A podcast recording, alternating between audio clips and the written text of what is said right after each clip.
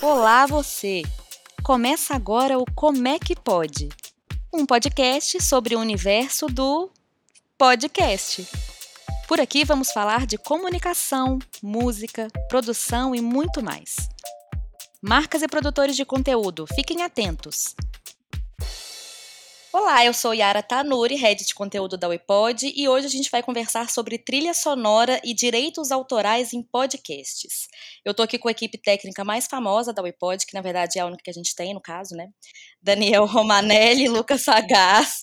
Os dois são músicos, produtores musicais e engenheiros de som. Ei, Dani. Oi. Ei, Lucas. E aí? A gente finge que a gente não tava conversando, né? Batendo papo aqui. E estamos aqui também com o Márcio Brant, que além disso tudo que eu falei, músico, produtor musical, engenheiro de som, é também CEO da Wipod. E aí, Márcio? E aí, galera? Agora é a hora do áudio. Lembrando que está faltando aqui a presença da nossa Gabriela, que é a nossa produtora de áudio, representante do, né, das mulheres aí no, no áudio, mas hoje ela não pôde participar. Enfim, no próximo ela estará conosco. E vocês vão explicar para a gente, então, hoje, como é que fica essa questão aí de direitos autorais em podcast. É isso mesmo? É, como é que fica? É, é, uma, é, um, é um debate longo, né, gente? A gente vai tentar fazer mais curto, mas vamos ver. E aí, gente, a gente sabe aí que tem a escolha da, da trilha nesse, nessa parte aí da criação da identidade sonora de um canal de podcast. E, ao meu ver, é uma das etapas mais importantes, porque é a trilha que transmite né, a personalidade e a identidade do podcast. Eu, eu queria começar primeiro sabendo de vocês como que acontece esse processo criativo. Ah, bom, eu parto de uma opinião dos clientes, né? Eu procuro saber do cliente o que, que é que o podcast dele quer transmitir. Então, como a trilha vai ser a primeira coisa que, que o ouvinte vai ter contato com, com o podcast, eu acredito que ela seja sim a, a parte mais importante, né? Depois do conteúdo, claro porque ela vai transmitir esse sentimento que o cliente quer. Então eu parto disso. Eu peço ao cliente um, um, um, um panorama geral do que ele acha que o podcast dele tem que transmitir. É, na hora que o ouvinte escutar a primeira vez, o que, que ele tem que sentir, o ouvinte tem que sentir na trilha, sentir que o podcast vai ser um podcast mais enérgico, vai ser um podcast mais zen. Então eu procuro partir disso aí. É uma busca por sensações. É uma busca por sensações, que é muito o que a gente faz na produção musical. Quando a gente tá quando a gente vai produzir um disco, uma música, um single, a gente senta e a gente tem uma conversa longa com o artista sobre isso, para entender o que, que ele quer passar com a música dele, aonde ele quer chegar com a música dele, as sensações que ele quer passar, é, o estilo que ele quer né, transmitir para a pessoa que ele quer mostrar. Então a gente faz muito isso na produção musical. Então eu, eu, eu considero que a criação de um podcast eu levo muito para esse lado da produção musical, que é algo que eu faço há muitos anos. Então eu levo muito para esse lado. E eu peço também algumas referências, né, musicais. E eu peço bastante referências para me entender o gosto musical do cliente. Não é para fazer algo igual, é para entender o tipo de música, o tipo, o estilo que ele gosta, o que, que ele espera. Isso, porque aí eu, eu consigo cruzar o que ele falou para mim sobre o que ele quer passar é, no podcast dele, no programa dele, com o gosto musical dele, né? Eu consigo cruzar isso, as duas coisas, e eu consigo chegar no, em algo que vai tanto funcionar para o podcast, quanto vai agradar também o gosto do cliente, que vai escutar falando, pô, não, achei legal essa trilha aí, hein? tal. Então, não é tanto para chegar numa trilha igual, e sim para me entender os gostos musicais do cliente. É que tem gente, né, Márcio Brant, que acha que é só abrir um site qualquer e baixar uma música, né? É, completando essa resposta sensacional do Lucão, eu acho que eu, eu quero pegar emprestado uma frase de um cliente nosso, que é o Rafael da Árvore Comunicação. O cliente ele precisa entender que tudo comunica. Então, que, que, que, que isso quer dizer? Na hora que ele escolhe para o podcast uma determinada voz, essa voz vai comunicar uma série de coisas, vai comunicar é, sensações, vai comunicar valores da empresa, vai comunicar qual público que você quer atingir, e a música também e o sound design também. Então eu falo que é a tríade da trilha, né? A música, o efeito sonoro que vem através do sound design e a voz. Então é importante isso, assim, do momento que você cria, que pensa na música, que pensa nessa identidade ou nessa massa sonora que vai, tudo vai comunicar. E aí, entrando na sua pergunta, não é só abrir um site e escolher uma trilha qualquer. Você tem que realmente pensar tudo isso. Né? O, que, que, o que, que você quer passar com essa música? Qual que, é o, qual que é o sentido dessa escolha? né? Obviamente que isso vai dialogar, tem que dialogar com, com o tema do podcast, tem que dialogar com o propósito da sua empresa ou o propósito daquele canal de podcast que você quer fazer. Né? Então não é só abrir um site, colocar uma música qualquer e não ter método e não ter uma lógica para você fazer isso. Eu queria só fazer um comentário. É, e tem uma, uma questão, às vezes, que eu acho que as pessoas não entendem muito bem. Eu, por exemplo, como ouvinte, quando eu escuto um podcast que tem uma trilha gostosa, que você sente que comunica, realmente que faz parte ali da identidade do cliente, né, ou do, enfim, de qualquer, de qualquer podcast, de qualquer podcast me dá mais vontade de escutar, sabe? Quando eu vejo que é uma trilha estranha, enfim, ou então tá muito baixa, sabe? A, a questão toda do áudio, para mim, faz muita diferença. É, e fazendo um adendo, que eu acho que também vale nisso aí, às vezes as pessoas também acreditam que todo podcast também tem que ter um monte de coisas também de sound design e, e tudo mais. E às vezes não é. E aí, quem, quem define isso? é a experiência nossa, dos técnicos, que se juntar a experiência de todo mundo aqui dá uns 70 anos de experiência fazendo isso. E a gente faz isso todo dia. Então, um exemplo, a gente tem muitos podcasts aqui na WePod que são podcasts voltados para meditação. Você não vai começar um podcast desse com uma trilha cheia de som design rodando na cabeça do cliente, porque do ouvinte.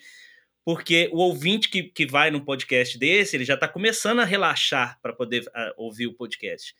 Então a gente tem que levar tudo isso em consideração. Às vezes o programa não necessita também de um monte de sound design. Outras vezes o, o programa necessita sim desse monte de sound design e de, de efeitos para poder deixar ele ainda mais é, cativante para quem está ouvindo. A gente chega nisso com a experiência nossa, né? E a gente não pode esquecer do lugar que o podcast é ouvido. Então a gente está falando aí do celular, a gente está falando do smart speaker, né? Que os podcasts hoje estão sendo muito escutados em Google Home, Alexa, é, dentro do carro. Então é entender isso. É diferente da experiência, às vezes, de um disco que você vai escutar na sala da sua casa. É, então tem uma outra lógica, né? Não adianta você colocar um monte de som, às vezes, naquele lugar que, que você vai ouvir no fone de ouvido. Então tem que ser pensado isso, inclusive o lugar que está sendo emitido esse som. Daniel, você está quietinho? Eu estava ouvindo, na verdade, o Lucas falou exatamente o que eu ia falar, né? Que apesar de a gente fazer o. A gente faz todo o planejamento do podcast, pensa nas referências, pensa nas trilhas, e a gente leva em consideração o gosto do cliente musical. Mas é o que o Lucas falou mais cedo. Se você. Eu, por exemplo, eu gosto de rock, mas eu não posso colocar o rock para tocar num podcast de meditação, porque não faz sentido nenhum. Então, a nossa experiência nos diz o que que provavelmente vai funcionar melhor e vai encaixar melhor com o tema do podcast. E é aquilo que o, que o Lucas falou, né? Um briefing, às vezes, ele é mais conceitual, né? Com certeza. O briefing, realmente, você tem que, tem que entender bem quem é, o, quem é a pessoa, né? O cliente, seja a empresa, seja o próprio produtor de conteúdo, né? Tem que entender bem. Eu lembro de uma vez que eu, eu tinha uma cliente que era dona de uma loja e ela queria sonorizar a loja com músicas em diversos pontos da loja, provador, entrada da loja e tudo mais. E aí eu falei, e aí eu fiz um briefing perguntando para ela o que, que você pensou em colocar, né? Qual é a sua ideia e tudo mais. Ela falou, e ela me deu um tanto de discos, de CDs na época. E, e assim, tinha lá o melhor do sertanejo, tinha de tudo, né? E aí foi muito interessante que eu falei assim, ó, isso é o que você gosta. Mas isso é o que o seu cliente gosta, é o que o seu cliente quer ouvir, é a sensação que você quer passar. E ela falou, não, não tem nada a ver. Eu falei, pois é. Então, assim, é entender isso, que gosto pessoal, ele não necessariamente é um gosto do seu objetivo do podcast. Né? Então, são coisas diferentes. Por isso que o briefing é tão importante, por isso que a referência, igual o Lucas falou, é importante, é um mapeamento de quem é a pessoa, né? Para depois dali você tirar uma, uma, uma conclusão. Eu gosto mais de receber o briefing nesse sentido, sabe? Às vezes é difícil mesmo você pensar em referências, mas você sabe exatamente o que você quer passar com aquele podcast. Eu acho que quando você fala o que você quer que a pessoa sinta, já fica mais fácil, sabe? Vocês têm experiência suficiente para entender que se a pessoa quer que passe emoção, vocês vão buscar um tipo de trilha. Se as pessoas, né, se a pessoa quer que passe energias, vão buscar outro tipo de trilha. Eu acho muito mais fácil. E tem também o caso também, às vezes, isso já aconteceu, do cliente falar que, ah, eu quero que passe emoção e tudo mais, e você coloca uma trilha nesse sentido e ele escuta e fala que não é aquilo. Porque é, esse, é, é, essa, essa parte é muito conceitual mesmo, né? É muito subjetivo. O que, que é emoção para o cliente? Entendeu? Então, aí por isso que eu gosto de juntar as duas coisas: o briefing e a, as referências. Porque aí eu vou entender o que, que ele acha que é emoção, o que, que ele acha que é uma trilha, é, sei lá, uma trilha calma, por exemplo. Então, se ele me passar umas 15 músicas de referência, eu vou entender mais ou menos o gosto dele e eu acho que eu consigo chegar no, no que ele quer. É claro que às vezes dá errado, mas. Sim, né? acontece, né, gente? Não tem muito jeito. Acontece, mas. É, eu tô pensando aqui como que, escutando assim vocês falando, é, dá a sensação mesmo de que a gente tem que valorizar muito a experiência dos técnicos de áudio, porque eu mesma, se eu fosse produzir um podcast, e olha que eu trabalho, não me pode. Eu, eu teria dificuldade na hora de escolher, de editar, de colocar sound design. Não é um processo tão simples como as pessoas pensam. Elas podem, inclusive, ficar brecadas por causa disso, né? Porque até gravar, às vezes, é mais fácil você gravar, né, assim, é, o seu podcast, mas na hora de colocar a trilha, considerando tudo isso que a gente está falando, né, que é, para passar uma identidade sonora legal e tudo mais, é, é um, tem trabalho por trás. Isso, finali e finalizar isso tudo, né, no padrão que os streamings pedem, não é tão fácil assim, não é? Então não é só colocar a trilha, né? Tem todo um outro trabalho ali de pós-produção, além dessa, desse, desse, trabalho criativo que a gente tem, de, de criar o sound design, saber a hora que a, a, trilha tem que parar, se tem que precisa de uma pausa, se precisa mudar a trilha em determinado momento, tudo mais. Tem a outra parte que é a finalização. Então, realmente, não é só escolher uma trilha e juntar com a gravação. As pessoas acham, né, que é só a gente abrir um site desses aí que não tem direitos autorais de música e baixar qualquer trilha que for, né? Aí você vai clicando, deve ter, sei lá, 200 opções de trilha. Aí você vai clicando e ouvindo uma por uma, pô, essa aqui é a que mais encaixa. Aí você só joga lá de qualquer jeito não faz um corte, não faz nada e, e, acha que é daquele jeito. Aí depois não sabe por que, que ninguém tá escutando seu podcast. É, aí depois quando lança o podcast fala, pô, mas tá estranho, não tá do jeito que eu queria. É, é muito mais do que só abrir o site e baixar. E você trouxe um assunto que eu já queria puxar aqui sobre direitos autorais, gente. Confesso que tem várias dúvidas sobre isso. É, como que funciona isso no, no, universo de podcast, gente, a gente está falando aqui de utilização de trilha de banco, né? Como que isso funciona? Porque eu lembro, só fazendo um adendo aqui, eu lembro que na época, Márcio vai lembrar, né? Na época de produtor de, de áudio mesmo, de, de produção de spot, funcionava. É, a gente tinha a trilha original, que era a trilha produzida para aquela peça, e a trilha autorizada, que era uma, uma trilha de, de banco. E pagava-se direito autoral, direitos autorais para usar qualquer uma das duas, né? Em podcast é a mesma coisa? Como que funciona? A resposta é não. Você não pode usar qualquer áudio de qualquer jeito nos podcasts. Existem algumas limitações do que a gente pode fazer, mas basicamente toda música tem direito autoral. Toda música tem um dono, né? E o que esse dono faz com o direito de reprodução da música é de acordo com ele. E, é, se você pegar músicas comerciais, que eu, que eu chamaria de música de rádio, né?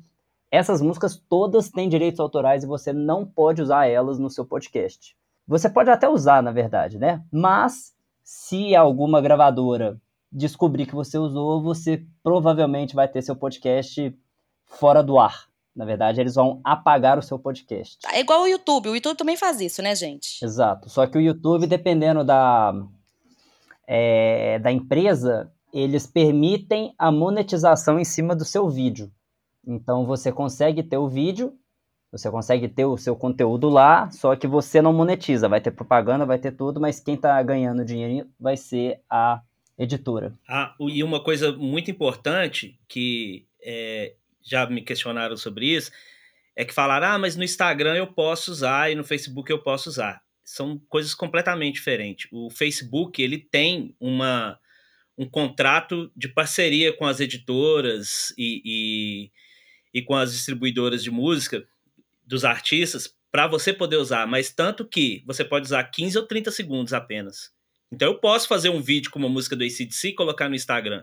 E meu vídeo pode, pode ter um milhão de views, eu não vou ser acusado por isso.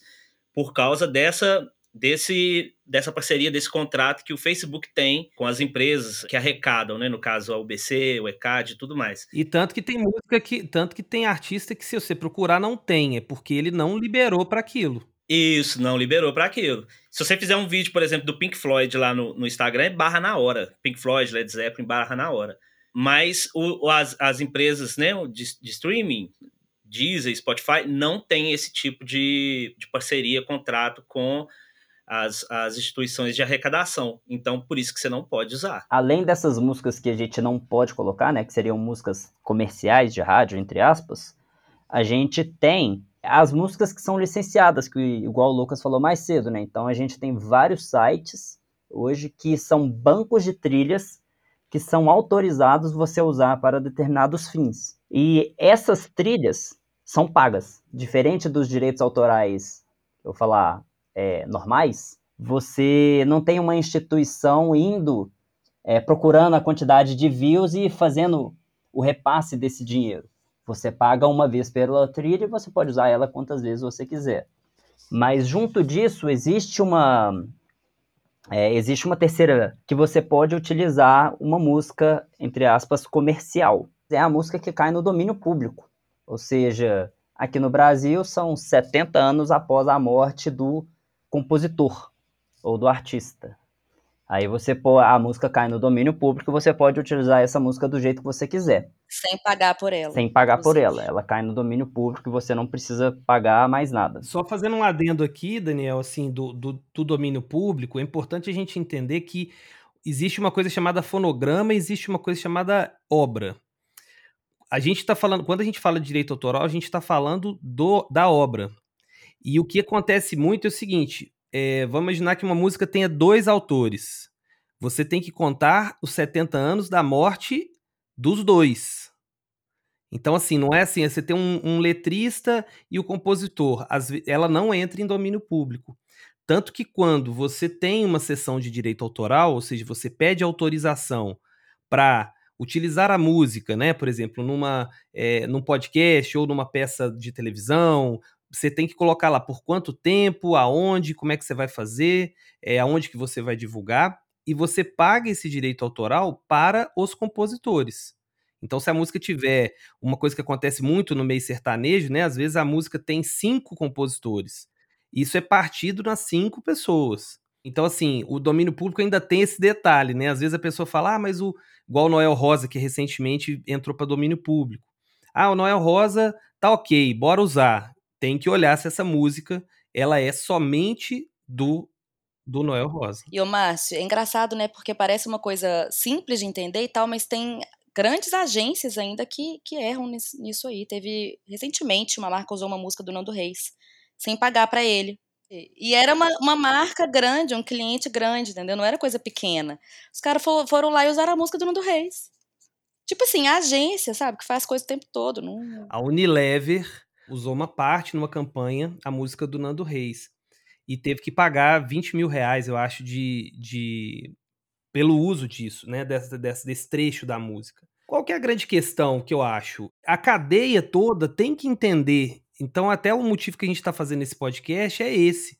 Todo mundo tem que entender. O cliente tem que entender, a agência tem que entender, o produtor de conteúdo tem que entender que não dá para usar. A música é uma obra, tem um dono e que precisa é, é, ser monetizado isso à pessoa. Existe inclusive uma lei que fala que essa, isso não pode ser vendido. Por isso que a gente não fala em venda de música. Você não pode falar assim, ó, toma essa música aqui, faz o que você quiser. Não pode. Isso aí pode ser uma pegadinha jurídica, inclusive, né? Você fala assim, não, pode usar. Aí na hora que a música deu muito certo, você vai lá põe na justiça de acordo com, com esse artigo da Constituição e você tá livre porque você não pode passar isso, dar uma música para ninguém.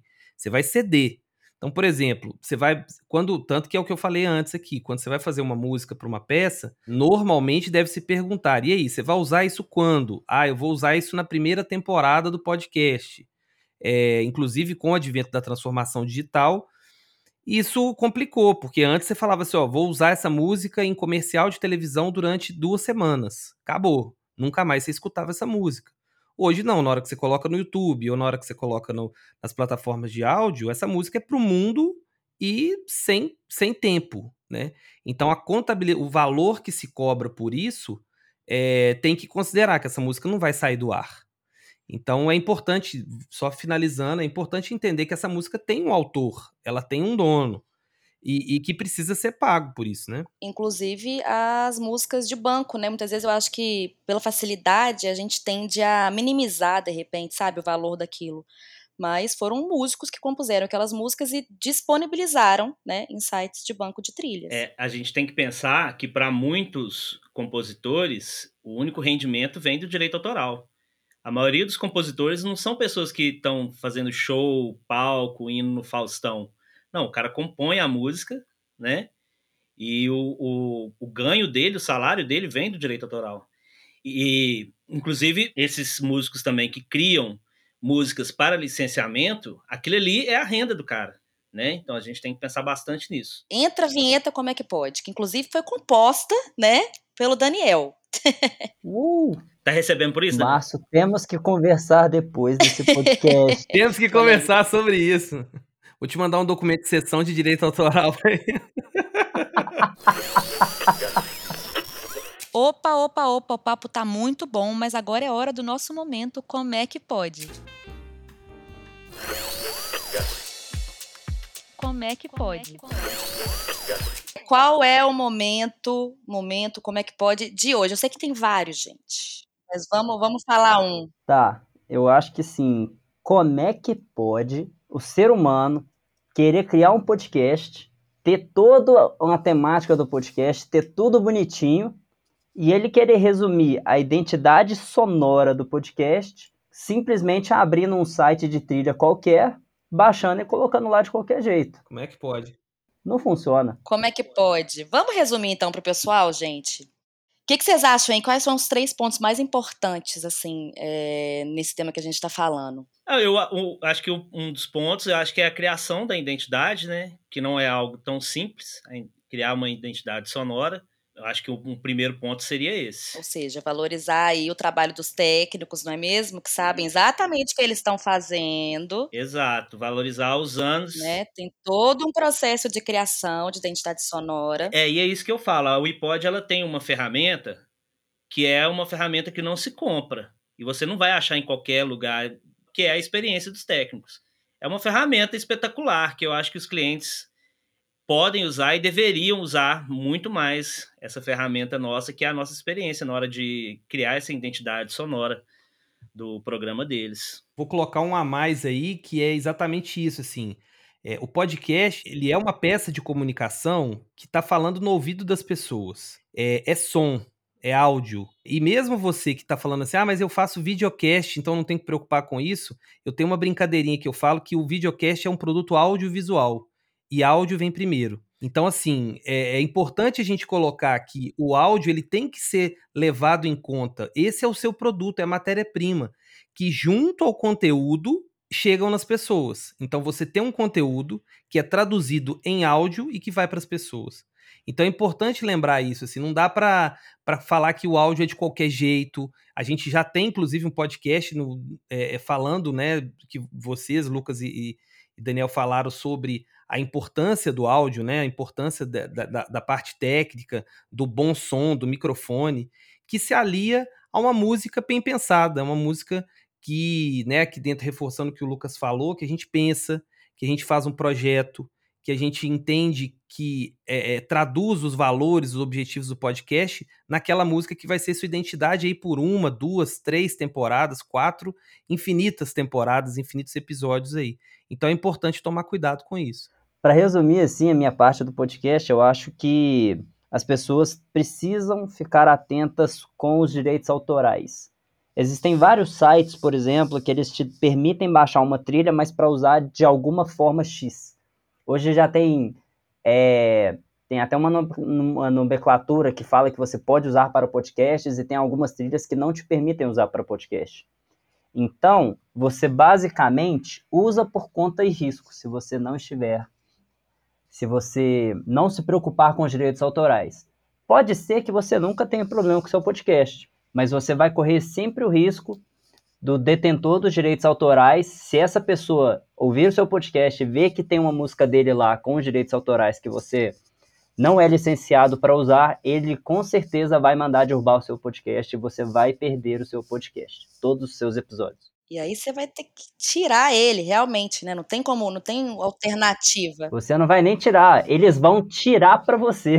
Exato. você só vai receber uma carta de despejo. Então o negócio, gente, é fazer tudo certinho, né? Para não, não correr esse risco, não é mesmo?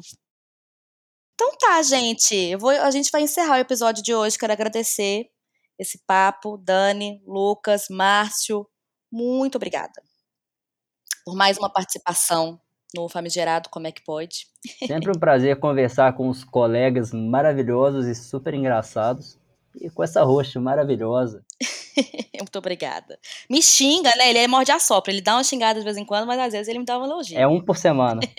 Muito obrigada, viu, meninos? Valeu. Um prazer conversar com os inoxidáveis Márcio Brant e Daniel Romanelli e com a ressonante Yara Tanui.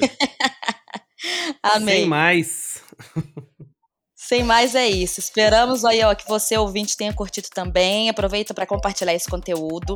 Se você ainda não segue nosso canal, já segue na sua plataforma de streaming preferida e segue a gente também no Instagram, é @ui.pod. E a gente se ouve por aí. Até mais.